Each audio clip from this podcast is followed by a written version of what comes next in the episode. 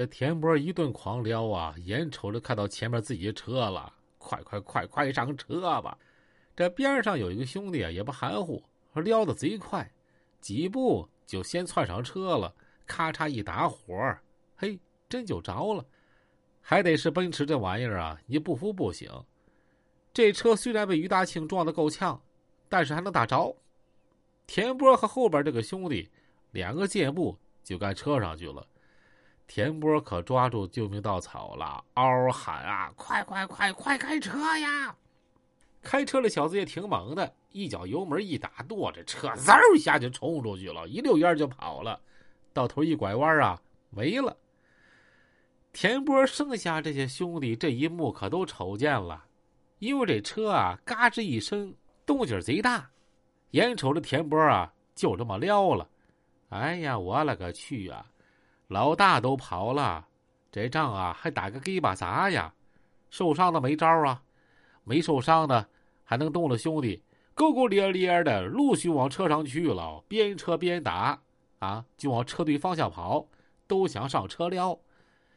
彭淼、杨光炎一看，哎呀，我去，这田波比我跑的还快呢，赶紧吧，不了等啥呢？这俩货也带着兄弟呀上了车，嗖嗖嗖就磕出去了。俗话说：“兵败如山倒。”田波这一跑，这帮兄弟也跟着跑。但是孙志贤这帮兄弟啊，能惯着你吗？在后边跑得慢的落单的兄弟，都让贤哥这些人啊，咔咔给撂倒了。说实话，真惨啊！这场面离远一看，黑压压倒了一片人，各种造型都有，场面极其惨烈。孙世贤和海波方骗子也都过来了。孙世贤一摆手，海波就喊了：“行了，兄弟们都停手吧！”这场仗才算画了个句号。孙世贤告诉海波：“把南关这些受伤的兄弟都赶紧拉上车啊，送到医院去。”初步算了一下，孙世贤这边受伤的兄弟也不少，甭管轻重伤啥的啊，得有五六十个。也有严重的，也不知是死是活，先抬上车拉走。海波那边安排人把这些受伤的兄弟都拉去了医院。这个时候，剩下的就都是田波这伙的了。田波这伙人啊，那受伤的就多了去了。打眼一瞅，得有七八十号人，搁地下躺着不动的就有十几个，还有受轻伤没跑得了的啊，被控制住了。搁那蹲着的，也得有三十多个。这孙世贤呀，也没难为他们，这就是当时啊混社会的特点。我干你不是为了别的，就是让你服啊！只要你服软，那就拉倒。到啥时候要留有余地，不能做绝，这是江湖规矩。其实啊，也是给自己留条后路。孙日贤和方骗子说了：“振东啊，马上打幺二零。”把铁波这帮兄弟呀也整医院去，我带着兄弟呀先撤了。行，贤哥，我知道了。孙志贤一摆手，告诉兄弟们：“赶紧上车，哪儿也别去，直接回长春。”呼啦啦一帮人上车了。孙志贤呀打头车，和开车的二老瘸子说：“老瘸开车吧。”就这么的，孙志贤带着兄弟就直奔长春了。方骗子和几个兄弟打完幺二零。把田波这些兄弟安排好之后，随后他们也回了长春。孙世贤的决策呀是绝对周到，你打完仗必须啊马上回长春，为啥呢？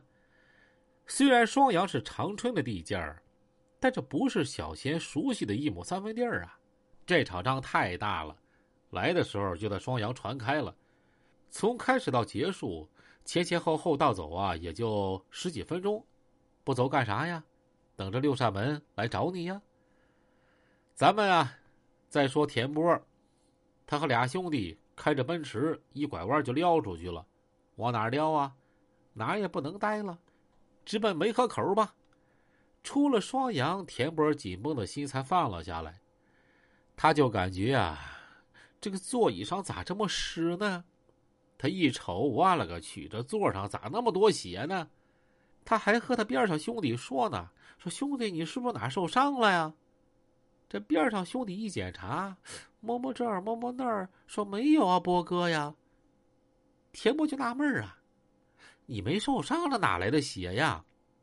说着话，田波这手啊，就搁着屁股这一划了，这下缓过来了，他知道疼了。哎呀，我勒个去，是我呀！我屁屁中枪了！快快快，你往那边点儿，我得再愣会儿。有一句话说得好，这恐惧能战胜疼痛。这句话现在搁田波身上，嘿，表现的是淋漓尽致。田波因为当时满脑袋想的就是逃跑啊，别让王志啊给倒上，所以这王志胡乱开枪。这枪打在田波屁股上，田波都没觉出疼来，一丁点也没觉出疼。等他感到自己安全的时候啊，这个神经放下，他才感到疼了。这田波栽了个身子，快快快快点开，给我送医院去！